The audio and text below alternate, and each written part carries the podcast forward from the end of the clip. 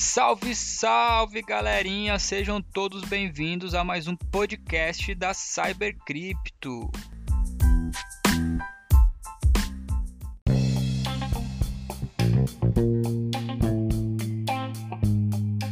Hoje falaremos sobre as tendências do mercado, sobre a crise da Ásia que fecha em alta com o salto da Evergrande em Hong Kong. Falaremos também um pouco dessa notícia que eu acabei de receber sobre o MTST que invadiu a B3 em protesto contra o desemprego.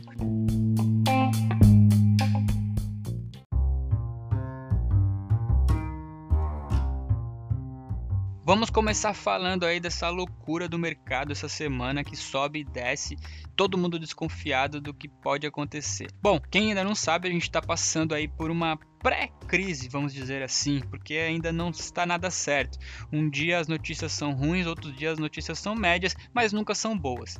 Então, se você acha que a crise vai começar, você que é brasileiro, aí que você se engana porque a nossa crise já está rolando há um tempo aqui no nosso país. Se você vai no mercado, se você tem carro ou se você gasta com qualquer coisa que seja, você vai ver que o preço está muito mais caro do que sempre foi. Isso pode ser diversos fatores aqui no Brasil, né? Governos anteriores podem ter deixado esse buraco aí que hoje a conta chegou, ou é, pode ter influências de outros países, como crises em outros países, e já o Brasil já está se preparando para que isso, se acontecer, não doer tanto. Mas acredito que para a maioria de nós brasileiros já está doendo, já estamos sentindo o preço disso. E a única forma da gente se prevenir no meio dessa loucura toda, dessas altas e baixas do mercado, é a gente ter Bitcoin. Por que a gente ter Bitcoin? Se você ainda não sabe, se você ainda não percebeu que o Bitcoin é a única coisa que não desvaloriza, que só valoriza ao longo do tempo, você precisa parar esse podcast e procurar saber o que é o Bitcoin, como funciona o Bitcoin. Aí você volta aqui e a gente termina a nossa conversa. Combinado?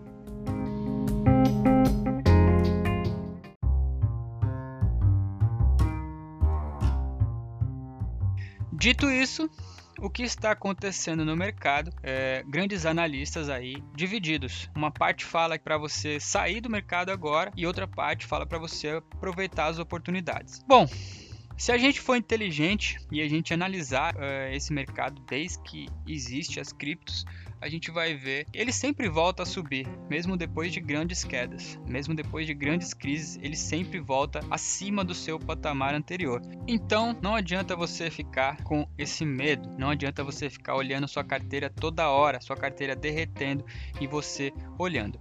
A não ser que você seja um day trader, um swing trader, aí é diferente, né? Aí você vai ter que operar o mercado de baixa, porque a gente está num canal de baixa. Apesar de estar corrigindo, aí, estar melhorando, está voltando a subir de acordo com as últimas notícias sobre a Ásia, mas a maioria com quem eu falo acredito que seja é, investidor de médio e longo prazo, não de curto prazo. Então, para esse médio e longo prazo, a gente não tem que ficar olhando, a gente tem que uh, enxergar as oportunidades, estar comprado e esperar. Só isso, porque com certeza elas vão subir muito mais do que elas valem hoje. Então a gente não precisa ter esse sentimento de medo como o mercado está tendo. O que acontece com o mercado, com esse medo todo, é que todos os tipos de investimentos estão passando por essa crise.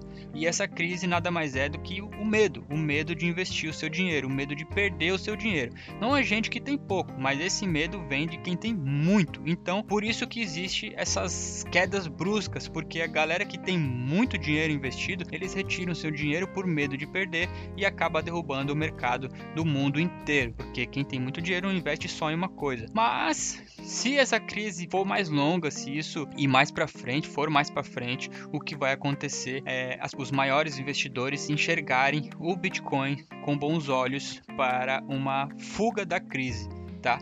Por isso que acredito que essa crise vai passar muito mais rápido para gente que está em cripto do que para quem está em qualquer outro tipo de investimento. Eu acredito que vai acontecer desta forma. Se você tiver outra explicação para isso, por favor, mande aí algo em nossas redes sociais, Instagram, Twitter, YouTube ou aqui mesmo, onde você está ouvindo.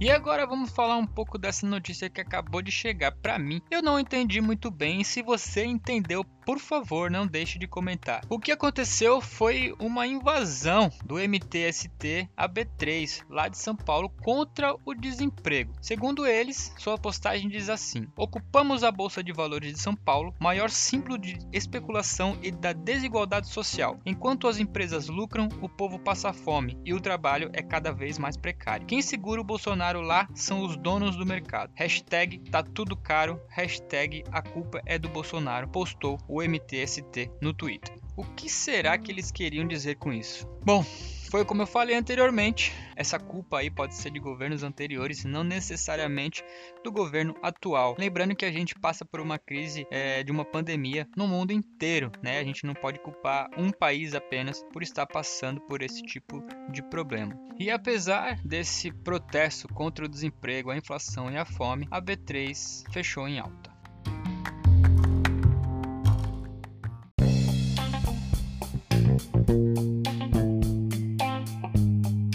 E por hoje é isso, espero que vocês tenham gostado dessa nossa conversa de hoje. Siga nosso podcast no seu tocador favorito e até a próxima.